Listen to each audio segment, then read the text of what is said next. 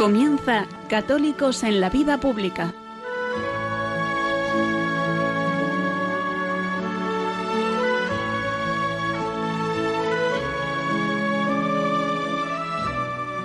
Un espacio dirigido en Radio María por Luis Zayas.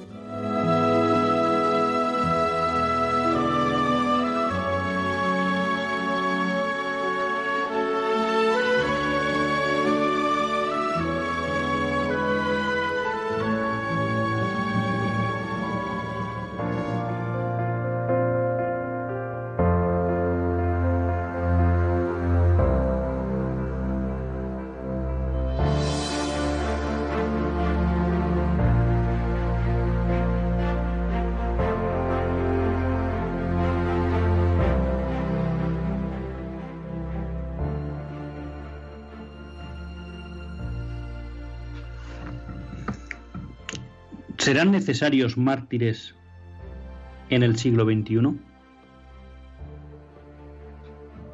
Esta es la pregunta que me he venido haciendo toda la semana. He tenido la suerte de participar en una semana familiar en Málaga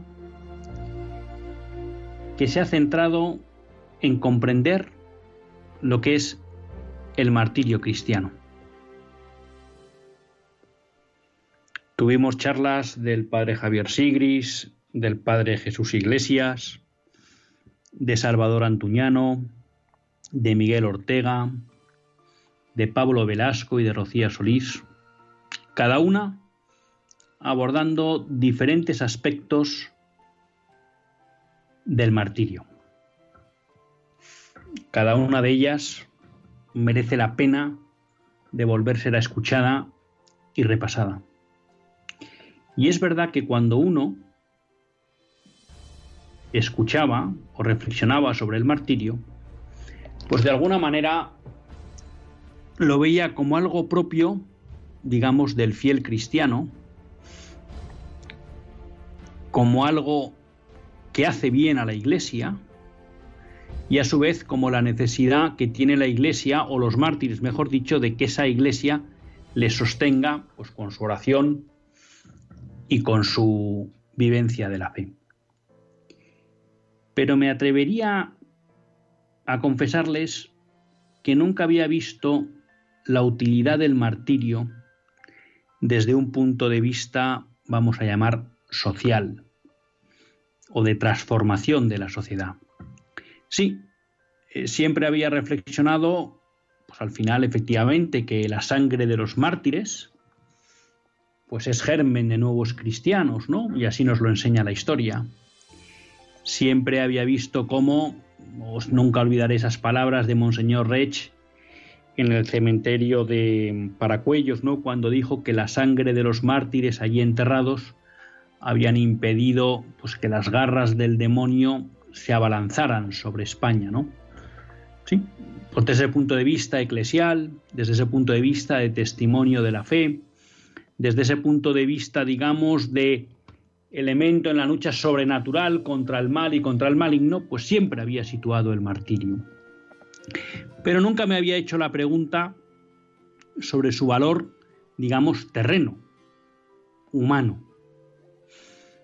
Y he aquí que, a raíz pues, de descubrir la brillantez de Salvador Antuñano, buscando en Internet, me encontré con lo que es su, la disertación que hace con motivo de los 25 años de la Universidad Francisco Vitoria.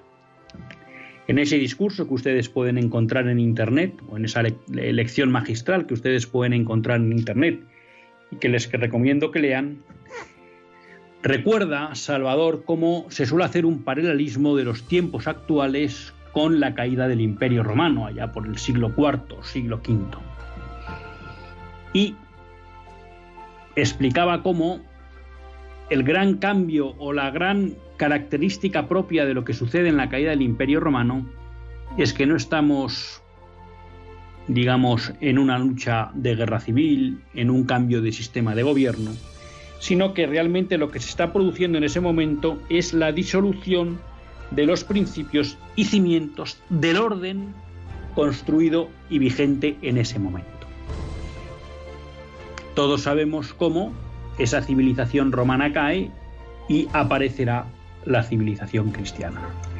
Y de alguna manera creo que Salvador Antuñano se refería a que los momentos que vivimos hoy vuelven a ser un cambio de época, porque realmente lo que se está destruyendo son los cimientos y principios sobre los que se ha construido el mundo que conocemos. Ahora bien, esa reflexión de todos conocida me parece menos sugerente que la propuesta que hace Salvador Antuñano para poder abordar los tiempos que vivimos. Y en eso también vuelve a buscar la enseñanza en la historia. Y en su discurso cita dos ejemplos. Por un lado, el de San Agustín, que en su sermón 80 dice, los tiempos son malos, son recios los tiempos, esto dicen los hombres. Vivamos bien y los tiempos serán buenos. Nosotros somos los tiempos. Como somos nosotros, son los tiempos.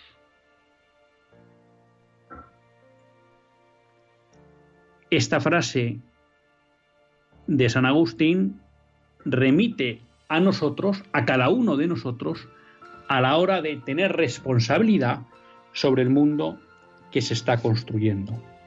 Y en segundo lugar, nos recuerda cómo San Benito abandona el mundo, se recluye en una comunidad a la que da unas reglas y pareciera que se ha olvidado del mundo, pero la paradoja es que esas ideas de San Agustín y esas reglas de vida que da San Benito son los que van forjando en esos hombres que le siguen una nueva mentalidad que dará pie a los principios que han construido la historia hasta nuestros días.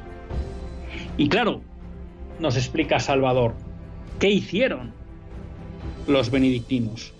No hicieron un plan estratégico. No buscaron consultores que les explicaran qué había que hacer. Lo que hicieron y lo que hizo San Benito fue ir a lo esencial, a lo último, a lo profundo a plantearse completamente en serio la cuestión del sentido, del sentido de la vida, y a querer resolverla vitalmente, con autenticidad, con entrega, con verdad, optando por lo mejor hasta sus últimas consecuencias.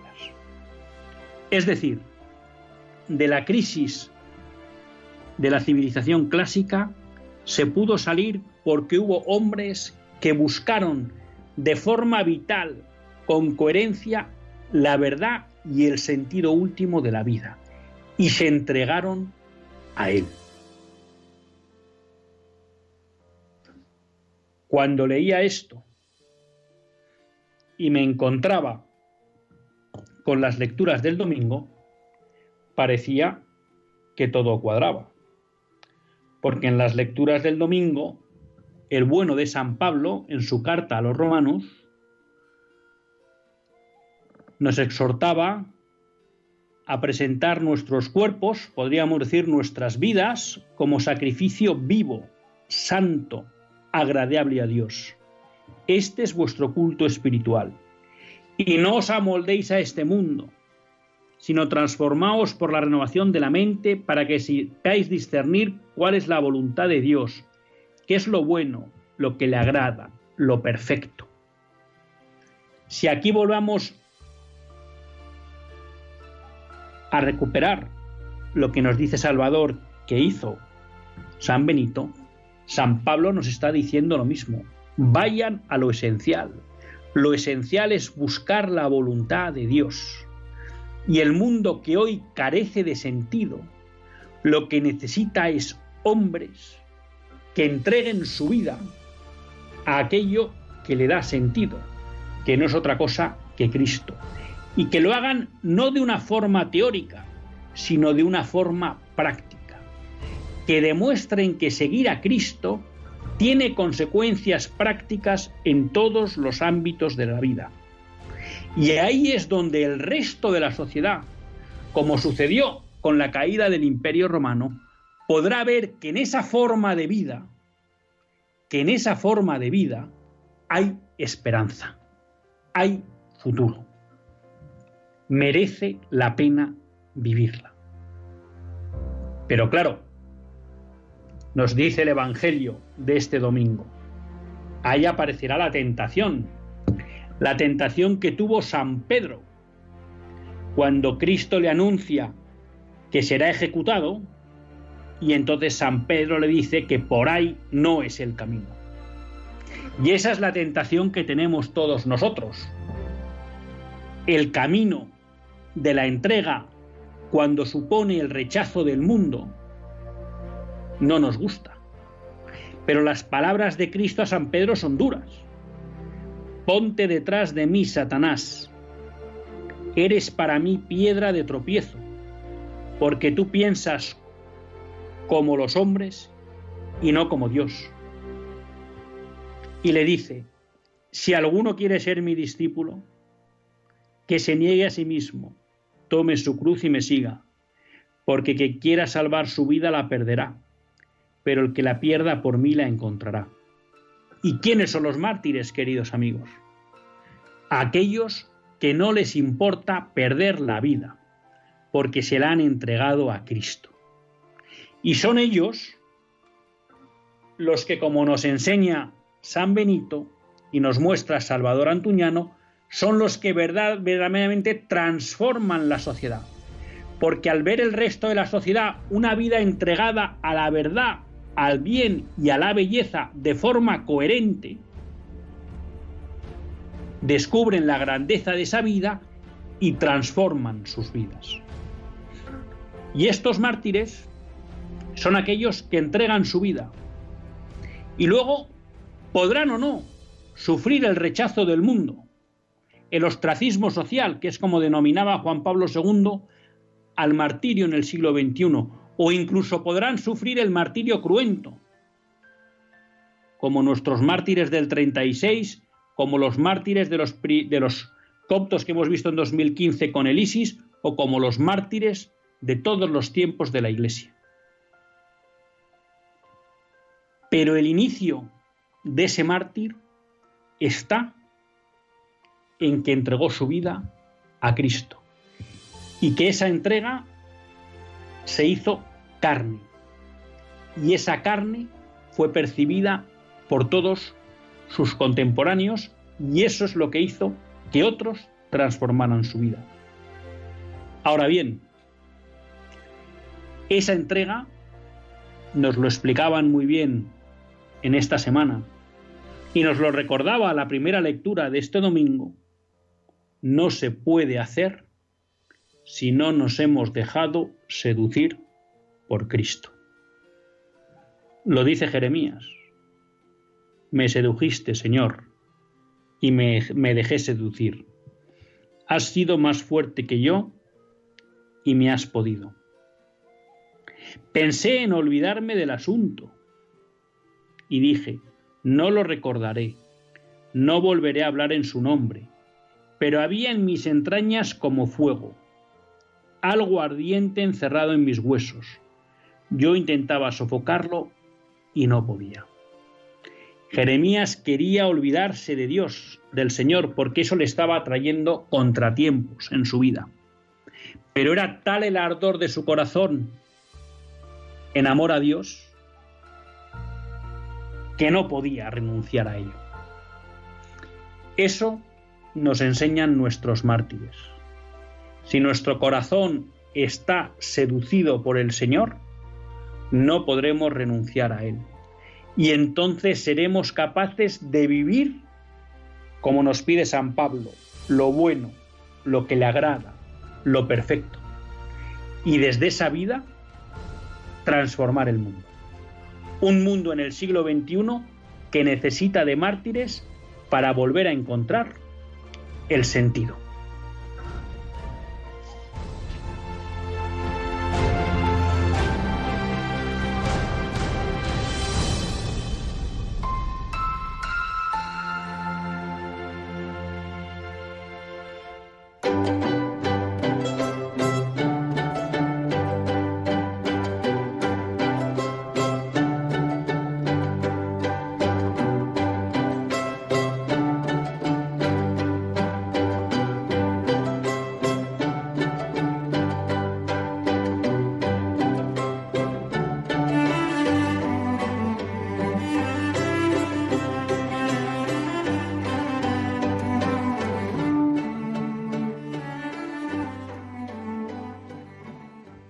Buenas tardes, queridos amigos de Radio María. Un lunes más volvemos fieles a la cita con todos ustedes en los estudios centrales de Radio María. Un lunes más para hacer este programa, Católicos en la Vida Pública. Un programa que, como todos ustedes saben, quiere ser una reflexión pausada sobre la actualidad nacional e internacional. Una reflexión que tratamos de hacer siempre desde la óptica del magisterio de la Iglesia y su doctrina social. Una iglesia que nunca nos cansaremos de repetir que es madre y maestra, porque así lo sentimos. Y un lunes más tiene la gracia de compartir con todos ustedes esta hora de radio Luis Zayas, que es quien les habla. Y quien una vez más pues les ha dicho equivocadamente que estamos en los estudios centrales, las ganas de volvernos pueden, y seguimos haciendo el programa desde fuera, desde casa, esta vez ya en Madrid, ya se han acabado las vacaciones, pero en directo, con lo cual, pues si todos ustedes tienen ganas de participar, pues anímense a tener listo lápiz y papel para poder apuntar el teléfono y a partir de ahí participar en el programa, que como siempre les decimos, pues es la parte que más nos, nos gusta. ¿no? Han visto que he empezado con con un editorial pues hablando del, martirio, ¿no? Les decía pues que había eh, esta última semana del verano pues hemos estado en una convivencia de familias y bueno, el tema un poco que se abordaba a lo largo de varias charlas de, formación, pues que nos han ido dando el padre Javier, el padre Jesús Álvarez, e Iglesias, perdón, el padre Jesús Iglesias, eh, Salvador Antuñano, Miguel Ortega, Pablo Velasco, Rocío Solís, bueno, pues versaba todo un poco con, en, relación con el martirio, ¿no? El martirio, pues desde una óptica, el por qué hablar del martirio, el martirio es una óptica antropológica, desde una óptica teológica, ¿eh? lo que supone pues el martirio y la libertad de conciencia. Bueno, y la verdad que, que todas han sido charlas muy interesantes. Y bueno, pues se me producía una especie de cruce de cables, les decía en el editorial, porque pues uno siempre que habla del martirio, pues lo enfoca desde un punto de vista de testimonio de, vida cristiana y luego efectivamente como algo que es fermento eh, para la vida de la iglesia, ¿no? Y que alimenta de alguna manera la vida de la iglesia. Pero la verdad que nunca me había planteado a fondo, a lo mejor de una manera laxa, eh, la idea de, del mártir como instrumento de transformación social. Y entiéndanme que no lo digo en un sentido político, ¿no? Y pues esta idea me surgía cuando eh, leyendo, mejor dicho, escuchando en YouTube esta eh, lección magistral de Salvador Antuñano con motivo de los 25 años de la Universidad Francisco de Vitoria, bueno, lo que planteaba es que estamos viviendo en una época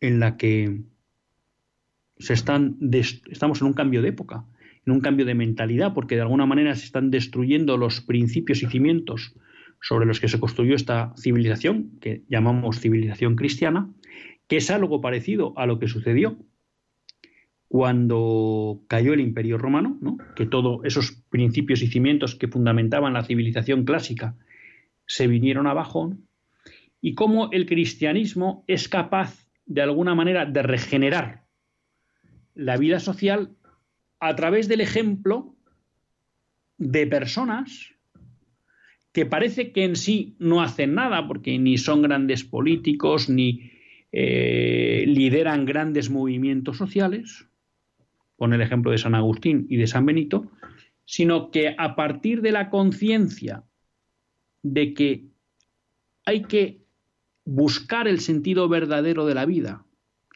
y una vez encontrada esa verdad y ese bien entregarse vitalmente a ello. Aquí Esto de vitalmente puede, puede sonar un poco extraño a veces, ¿no? Pero lo que quiere decir es que no basta con la aprehensión intelectual del bien y de la verdad, sino que eso sí tiene que hacer carne en nosotros, tiene que hacer vida. Tenemos que vivir en coherencia con esa verdad y ese bien que hemos conocido intelectualmente, ¿no?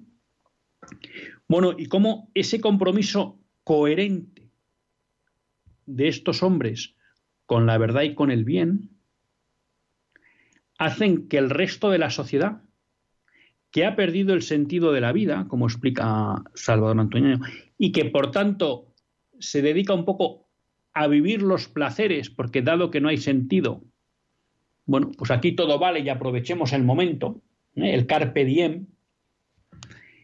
Claro, y eso llevaba sí o sí a la destrucción definitiva de la sociedad, porque era esta corriente del carpe diem la que estaba de alguna manera destruyendo los cimientos y principios que se habían, se habían constituido sobre, vamos a llamar, la cultura clásica de los filósofos griegos y romanos, que habían sido capaces de dar un cierto sentido a la vida, ¿vale?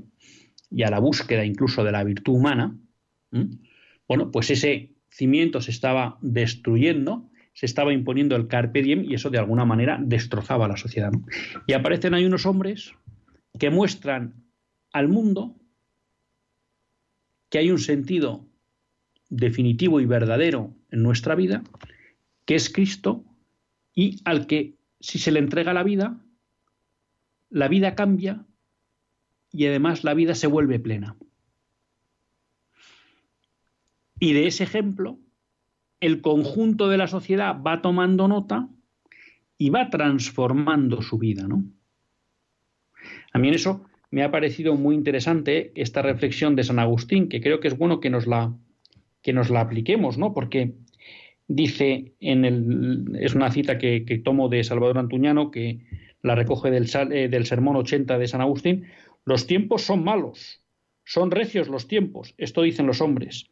Vivamos bien y los tiempos serán buenos. Nosotros somos los tiempos. Como somos nosotros así, así son los tiempos. ¿Mm? Esto es un discurso que es muy habitual en nosotros. No, bueno, es que vivimos en unos tiempos. Amigo, los tiempos son según tú vivas. Esto me recuerda mucho, en otro sentido, a una frase de San Pío X que citaba Eugenio Vegas Latapie, ¿no? los pueblos son lo que son sus gobernantes. Se suele decir, con esto de la democracia liberal, que tenemos los gobernantes que nos merecemos. Bueno, y hay una parte de verdad porque los votamos. Pero la realidad es que en las transformaciones sociales tiene más influencia lo que hacen los gobernantes que lo que dicen y eligen los gobernados. Por eso yo estoy muy con San Pío X. Los pueblos son lo que son sus gobernantes. Y aquí lo que nos está diciendo de alguna manera eh, San Agustín es parecido. Los tiempos son como viven sus contemporáneos. Por tanto, los tiempos son como vivimos nosotros. Entonces, claro, aquí es cuando eh, veía yo el martirio como elemento de transformación social, no por, un, no por una búsqueda de utilidad política al martirio por parte de los mártires, que para nada, sino en el sentido de que el mártir es el que testimonia la entrega de su vida a aquel que le da la plenitud, que es Cristo. Luego ese mártir, además de dar el testimonio, podrá sufrir o no persecución. Y esa persecución podrá ser cruenta o no.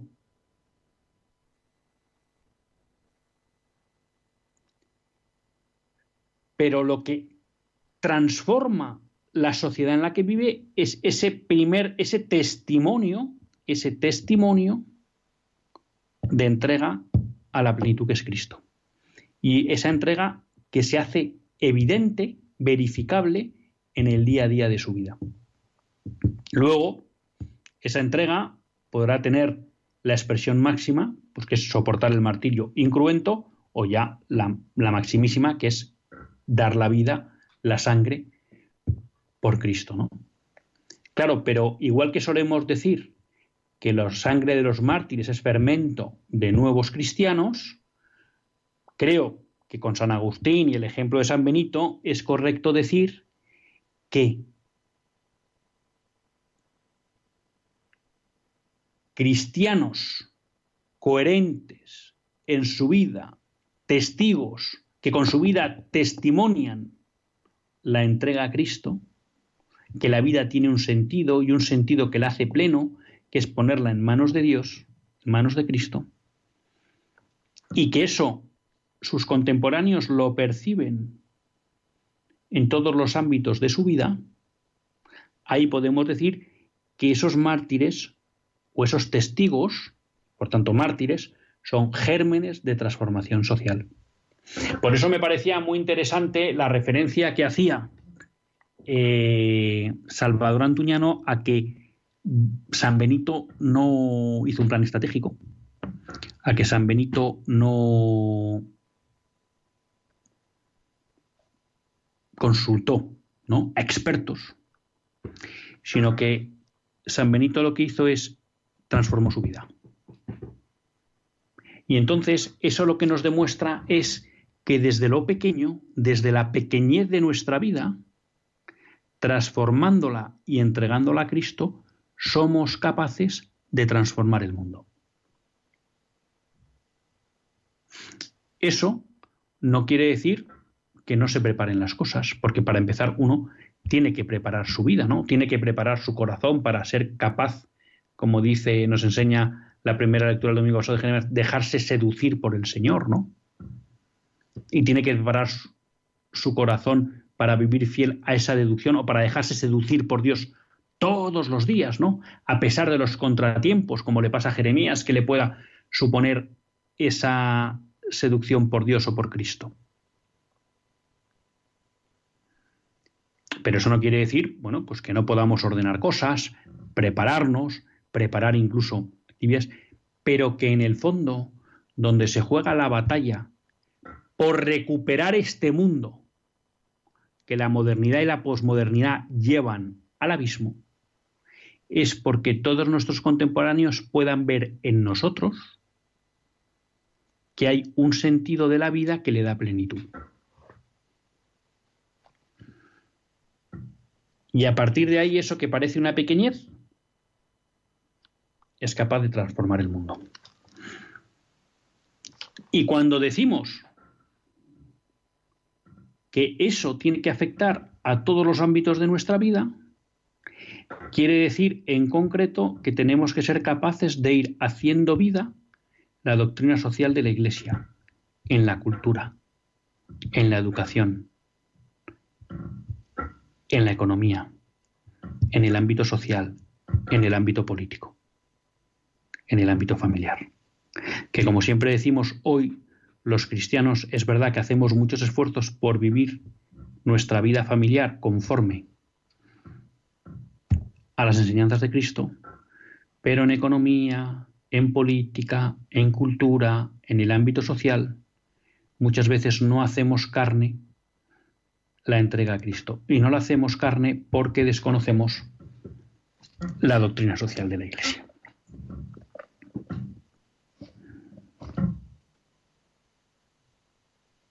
vamos a reflexionar unos breves minutos sobre esto que hemos comentado.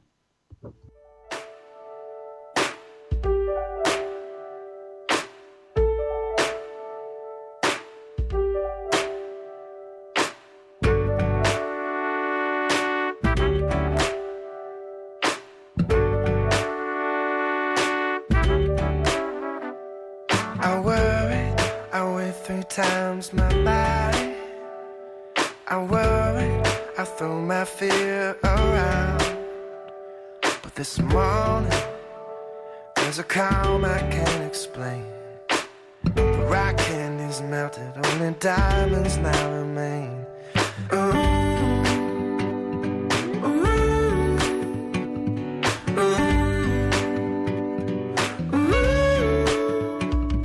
by the time I recognize this moment, this moment will be gone. But I will bend the light, pretend that it's somehow lingered on when all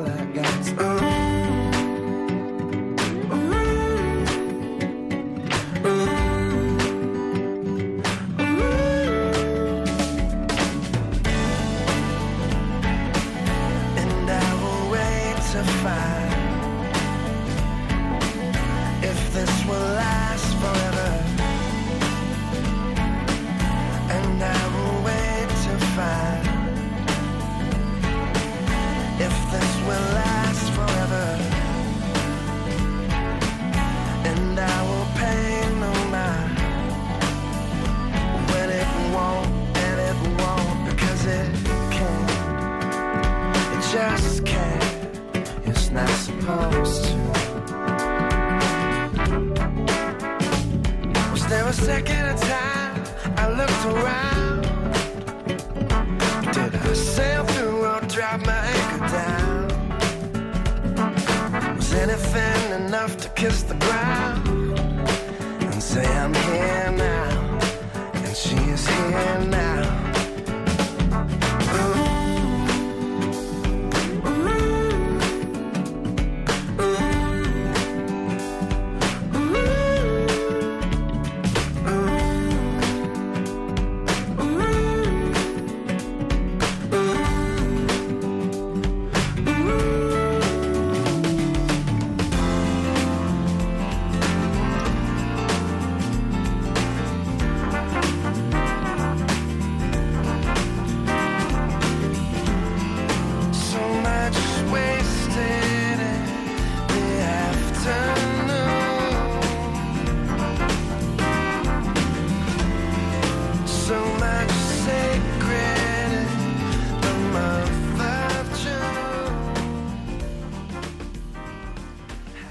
Son las 8 y 33 minutos en la península, 7 y 33 minutos en las Islas Canarias, continuamos en Católicos en la Vida Pública, en compañía de Luis Zayas, que es quien, quien les habla. Y bueno, pues aprovecho para recordarles que todo aquel que quiera participar en el programa, pues puede llamar al 91 005 9419.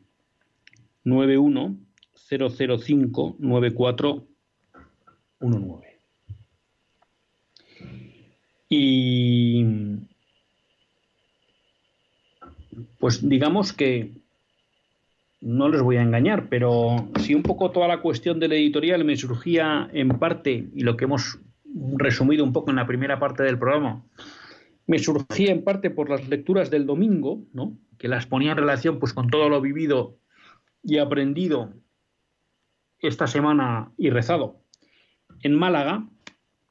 Bueno, pues eh, algo parecido me pasa con lo que les quería comentar ahora, ¿no? y que lo hago un poco casi pues con, con temblor, porque puede ser un poco, vamos a llamar, políticamente incorrecto, ¿no? Pero que sí, pues que me apetece compartirlo con todos ustedes, ¿no? Y es en relación con, toda la cuestión del, del, salario mínimo vital, ¿no? O del ingreso mínimo vital, que de alguna manera, bueno, pues tal y como está planteado en España, pues es básicamente una ayuda a la que tienen derecho personas que estén por debajo de una serie de ingresos y si demuestran que, que, los ingresos que han obtenido en el año que lo solicitan pues son inferiores a los que tuvieron el año pasado, ¿no? Y de alguna manera pues se convierte en un salario que puede ser de por vida, que no solo es aplicable a las personas, sino también a unidades de convivencia, y claro, pues uno ahí eh, siempre se queda pues en, el debate, ¿no? Porque por una audición, hombre, pues no podemos dejar a nadie atrás, ¿no? Hay que ayudar a todo el mundo. Y eso es verdad. Y eso es verdad, ¿no? Y si por algo se ha caracterizado la sociedad cristiana es por el ejercicio de la caridad. E incluso me gustaba mucho en, un libro de Jean Dumont, ya no me acuerdo cuál era, eh, hispanista imprescindible, eh, para, para comprender la esencia de la España católica, Bueno, pues él, él, ponía en relación lo que era el ejercicio de la caridad en la España del siglo XIV, XV, XVI, pues con la del mundo protestante, ¿no? Y decía pues que de alguna manera lo propio de la caridad católica eh, era pues que muchas veces pues ni siquiera se preguntaba si a la persona a la que se le ayudaba eh, tenía necesidad o no. Que estaba por encima el ayudar. Y yo creo que eso es un buen principio a la hora de ejercer la, de ejercer la caridad, ¿no? Lo cual no quiere decir pues que no haya que estar un poco atento para de alguna manera identificar pues a los aprovechateis. Pero claro, eh, cuando uno también habla del, del, del ingreso mínimo vital, bueno, pues también se da cuenta claro que tiene una contraparte negativa y es que puede generar la tendencia a que se viva a partir de un dinero que uno no genera, ¿no? Y claro, el miércoles pasado creo que fue eh, fiesta de Santa Teresa de Jesús Jornete y Bars, bueno, pues nos encontramos esta carta a los tesalonicenses donde de alguna manera San Pablo tiene pues, alguna palabra dura, ¿no? porque dice, no vivimos entre vosotros sin trabajar, no comimos de balde el pan de nadie, sino que con cansancio y fatiga día y noche trabajamos a fin de no ser una carga para ninguno de vosotros. No porque no tuviéramos derecho, sino para daros en, en nosotros un modelo a imitar. Además, cuando estábamos entre vosotros, os mandábamos que si alguno no quiere trabajar, que no coma. Mandato duro, el que no quiera trabajar, que no coma. Y claro, San Pablo dice una cosa, nosotros no hemos de alguna manera vivido de lo que nos habéis dado, aunque teníamos derecho. Ahí pues no sé, no soy experto en las cartas de San Pablo, no sé si se refiere a eso, porque dado el ministerio que realizaban, pues hombre, San Pablo tendría derecho a que la comunidad se ocupara de él, ¿no? Pero quizá lo podríamos aplicar también a que efectivamente cualquier persona fruto de la dignidad que tiene, intrínseca, pues merece que la sociedad se ocupe de ella cuando está en una situación de necesidad en la cual pues, no puede alimentarse. Perfecto. Y desde ese punto de vista, nada que decir aquellos mecanismos del Estado que, que se ocupen de esas personas que en un momento dado no pueden valerse por sí mismas. Ahora, hay un segundo elemento que dice San Pablo, dice el que trabaja que no coma. Es decir, aquel que no quiere trabajar y quiere vivir aprovechándose de la comunidad, no tiene derecho a eso. No tiene derecho a eso.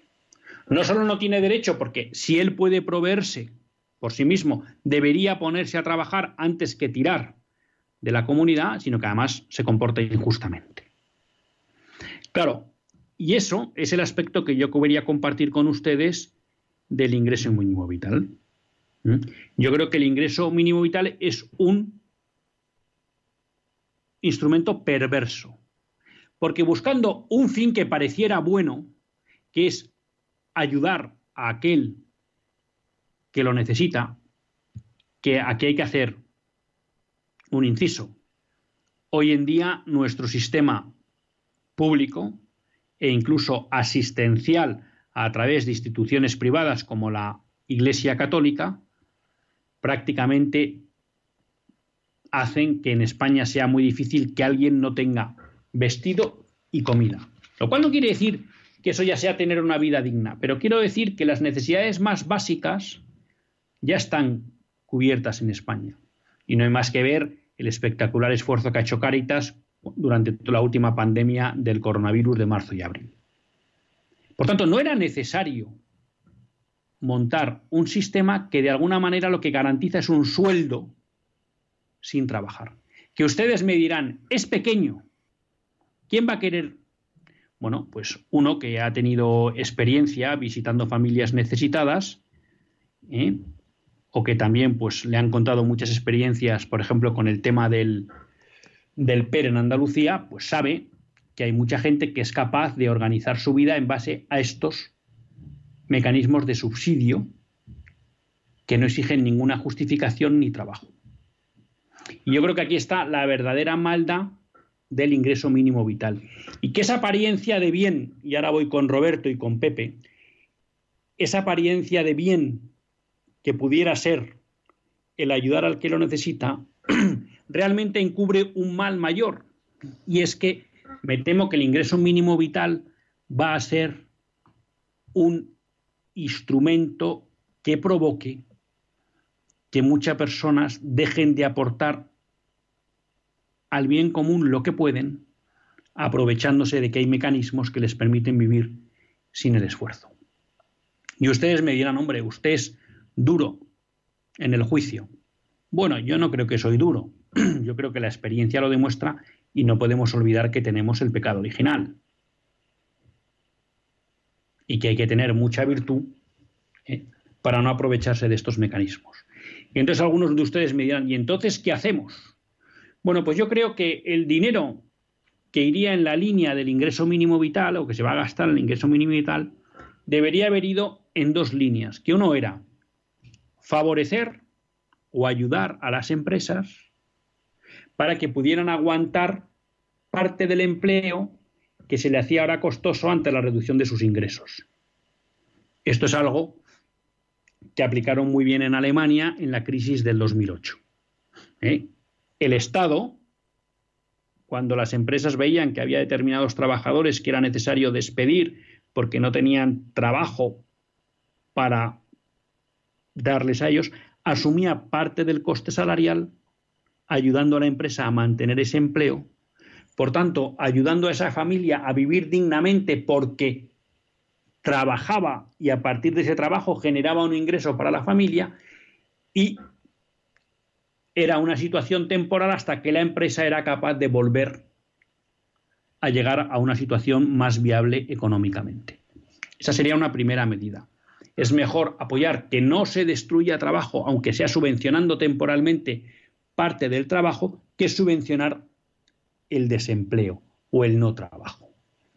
Y hay una segunda medida, y es que parte del dinero que se ha tenido o que se va a dedicar al ingreso mínimo vital, se podía dedicar a apoyar a aquellas empresas que generen nuevo empleo.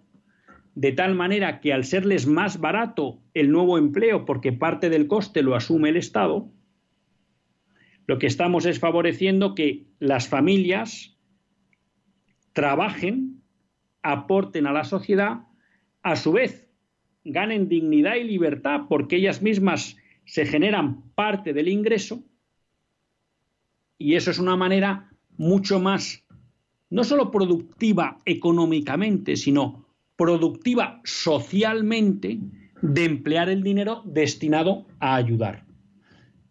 ¿Y qué pasa con los que no encuentran trabajo o con los que siguen fuera del mercado laboral?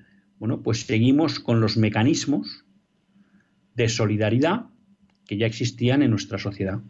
Y sobre todo, sería muy interesante también que el Estado elimine trabas a todas las instituciones privadas de iniciativa social que ayudan a los más necesitados, porque también son un brazo con el que la sociedad se preocupa de aquellos que lo necesitan. Por eso les digo, leyendo el miércoles pasado la carta de San Pablo a los tesalonicenses, me volvía a la cabeza que el ingreso mínimo vital no es una buena forma de ayudar a aquellos que lo necesitan, porque de alguna manera lo que tiende a perpetuar es la percepción de un ingreso sin trabajar, algo que como dice, o como que yo creo que nos interpela San Pablo, con carácter general, no es justo si esas personas pueden trabajar. Y no es bueno socialmente dedicar el dinero a subvencionar el paro en vez de utilizarlo para fomentar la creación de, trabajo. Pero vamos con Roberto y con Pepe. Creo que tenemos primero a Roberto de Mejorada del Campo. Buenas tardes, Roberto.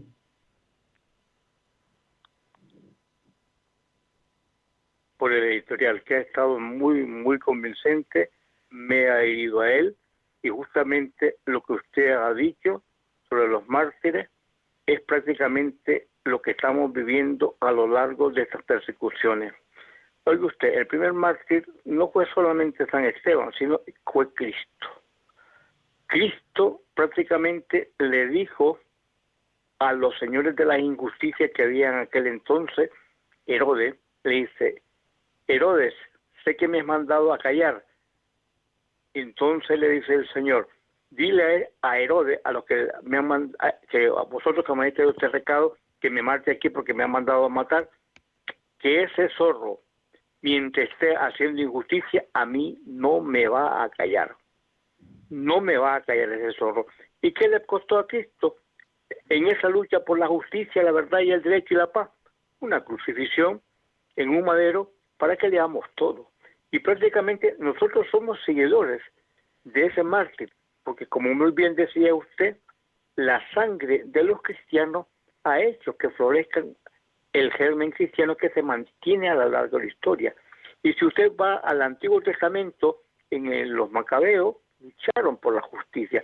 Y una familia de siete miembros, una madre con siete hijos, también se enfrentó a un rey que les obligaba a algo, a comer una comida impura, y murieron los siete. Viendo actualmente el Monseñor Arnulfo Romero murió celebrando una Eucaristía porque criticaba, denunciaba constantemente que pues la injusticia. Este Tomás Moro le cortaron la cabeza. Juana de Arco fue también eh, San, San Lorenzo, muchísimos mártires han habido a lo largo de la historia y seguimos, porque estamos viviendo, don Luis, y digo a todos aquellos que me están escuchando, que son miles y miles, porque esta, este programa lo escuchamos prácticamente por, por los por los cuatro, cinco continentes, muchos millones, pues digo a todos los hombres cristianos, hombres buena voluntad, sobre todo los católicos, que tenemos que mantenernos en combate y en lucha, no tener miedo a abrir las puertas a Cristo, como decía San Juan Pablo II, porque Cristo prácticamente cuenta con nosotros y le digo yo, quien muere por Cristo gana la vida y contamos con Cristo y Cristo aquí está entre nosotros.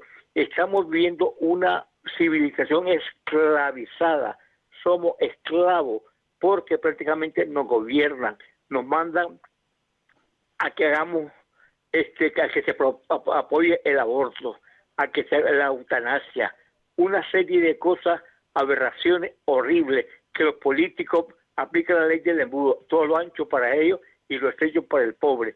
Vive una situación paupérrima. ¿Por qué?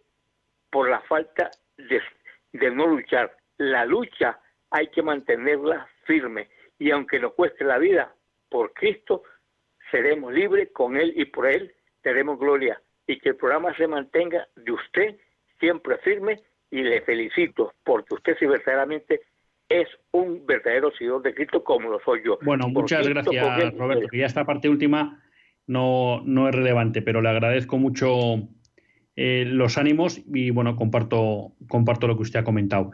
Tenemos a Pepe de Murcia con nosotros. Buenas tardes, Pepe. Buenas tardes. Yo es que quería decir que el tesoro más grande es salvar el alma de cara a la otra vida, porque todo lo demás de este mundo si lo pones a sopesar, lo que interesa es salvar el alma, entonces vale la pena negarse a sí mismo y obedecer a Dios y perder tu vida, porque e, es lo más importante, el tesoro es el tesoro escondido es salvar el alma, es lo más importante, ¿no? A lo mejor los curas no lo han sabido predicar y por eso la gente va, va perdida, porque no lo han sabido predicar como toca, ¿no? Para que la gente lo entienda más sencillo, ¿me entiendes? Esto es lo que quería decir yo. Hombre, aquí, eh, bueno, Pepe, o sea, totalmente de acuerdo con lo que dice usted, ¿no?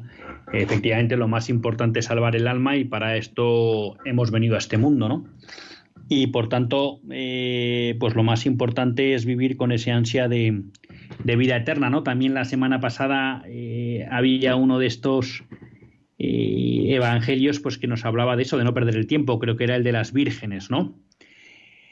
Eh, con las que no tienen aceite y las que sí tienen aceite, ¿no? Y de alguna manera, bueno, pues que el señor, el novio llega en cualquier momento y nos podemos quedar, quedar fuera, ¿no? Pero no para vivir eso con el agobio de ahí me quedo fuera, sino con la alegría de saber que la vida eterna es una gozada porque gozaremos plenamente de, de Cristo y de Dios y que por tanto, pues viviendo con esa alegría y sabiendo lo que supone ese tesoro de la vida eterna, pues como usted dice, viviremos sin miedo a perder esta vida terrena, porque sabemos que la eterna es una maravilla. Dicho lo cual, pues esto yo creo que nos vuelve a Jeremías, ¿no? Esto es imposible de vivir si no vivimos seducidos. Él dice por Dios, bueno, pues nosotros decimos por Cristo, ¿no? Y sin ese amor verdadero. Y claro, plantea usted una cosa, y ahora voy con Sergio de León, que nos planteaba también el padre Jesús Álvarez, ¿no? Aunque yo haría algún matiz, pero, pero creo que el, que el que el comentario puede valer, ¿no? Él citaba a Charles Peguy, que decía, creo que era ya por los años 30 o 40, bueno, pues que de alguna manera se estaba construyendo un, hombre, un mundo sin Dios, pero que era un mundo que funcionaba, ¿no? Y es verdad, porque uno sale a la calle hoy, ¿no? Y bueno, todos los adelantos tecnológicos que tenemos, las calles están puestas, eh, uno puede viajar al otro lugar del mundo casi sin problemas, eh, tenemos alimentos sin problemas, tenemos casi cualquier cosa que se nos ocurra a nuestro alcance y efectivamente parece que el mundo funciona. ¿no? Yo me atrevería a decir, parece que el mundo funciona. Es verdad que cuando Charles Peggy escribía, todavía el mundo tenía una, vamos a decir, un eh, no, no, no diría fermento. Había una impronta cristiana todavía que hacía que muchas de las aberraciones que estamos viviendo ahora, ¿no? Como la cultura de la muerte, el aborto, la eutanasia, la ideología de género, el libertinaje sexual. Bueno, hay muchas cosas que todavía quizá no eran tan evidentes, aunque a lo mejor ya Peggy las estaba vislumbrando, ¿no? Pero es verdad que parece que en lo material el mundo funciona. Y claro, nos decía el padre Jesús Álvarez, ¿qué vamos a ofrecer al mundo? Cuando en el fondo parece que el mundo ya tiene todo lo que necesita. Y el punto está en lo que yo creo que usted dice, ¿no? Y es que el anhelo de plenitud no nos lo da nada de este mundo si no es Cristo y la vida eterna, ¿no? Y quizá ahí está lo que de alguna manera tenemos que volver a poner en evidencia al mundo los católicos. Y es que lo único que llena plenamente, lo único que da sentido es Cristo. Y quizá para eso lo que tienen que ver los no católicos en los católicos es que vivimos coherentemente con esa idea de que lo principal para nosotros es la vida eterna y que a eso supeditamos todo. Y desde luego, pues me temo que yo, hoy por hoy, no sé si el Señor me concederá algún día la gracia, no soy testigo de eso, ¿no? Y quizá por eso, como dice San Agustín, pues los tiempos son como, como yo vivo. Pero muchas gracias, Pepe, y muy de acuerdo con poner de, bueno, de manifiesto efectivamente para que estamos en este mundo, ¿no? Y es para, la entrega de la vida a Cristo y alcanzar la vida eterna. Sergio de León, buenas tardes, Sergio. Buenas tardes, paz y bien, y gracias. Totalmente de acuerdo con los testimonios, con el programa, pues rápidamente. Eh, a ti y a mí, y a cualquiera que perseveremos, si te puedo, si te puedo trotear, si no de usted. Sí, hombre, además tú eres ya un, casi un amigo, vamos, porque eres un... Sí, somos, somos, verdad, somos, por supuesto, hermanos en la fe siempre, qué duda cabe. Pues eh, la gracia nos la va a conceder el Señor sí o sí pues simplemente por la perseverancia.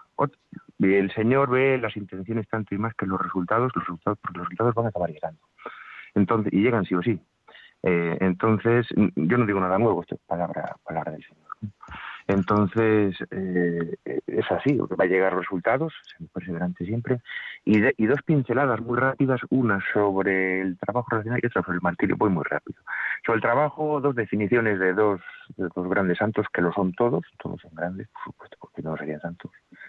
Pues el, el trabajo es la oración de las manos, la Madre Teresa de Calcuta, ¿no? Y, ah, perdón, perdón, lo he hecho al revés. El trabajo, eh, la oración de las manos es San Juan Bosco, y el Teresa de Calcuta es la distracción más bella, que duda cabe. Si trabajamos, pecamos mucho menos, que duda cabe. Y trabajando, pecamos mucho menos y podemos llegar incluso a no pecar nada. Eh, cuanta más amor nos entregue, más vocación tengamos en, lo que hagamos, ¿no? Todas las personas que estén, digamos, eh, dudosas, que tengan dudas sobre si el trabajo es bueno o no, pues ahí estamos nosotros, ¿no? Para incitarles, ¿no? A ello constantemente y se consiguen resultados. Y sobre el martirio, rápidamente decir, bueno, pues que San Pablo lo dice, ¿no? Dice, si el que no ama, no, o sea, si, si no amamos, no, que no sufre no ama. Entonces, si no amamos, ¿para qué vivimos? ¿no? Estemos siempre muy constantes, dejémonos, por ejemplo, los hombres a las 11 de la noche, aceitémonos. ¿Qué quiero decir? Antes de las 11 entreguémonos a los demás. Y a última hora pues nos dejamos para nosotros nuestra ducha o nuestro afeitado y las mujeres pues a otro nivel pues también, también nos dejémonos nosotros mismos al final del día.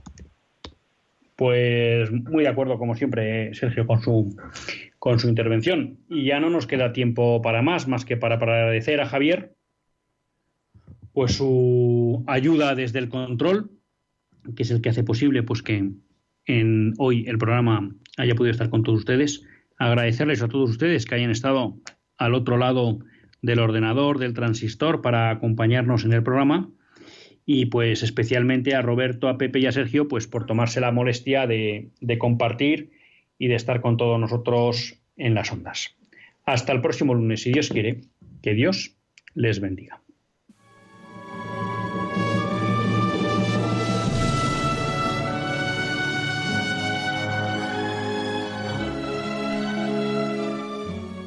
Así concluye Católicos en la Vida Pública, un programa que dirige Luis Zayas.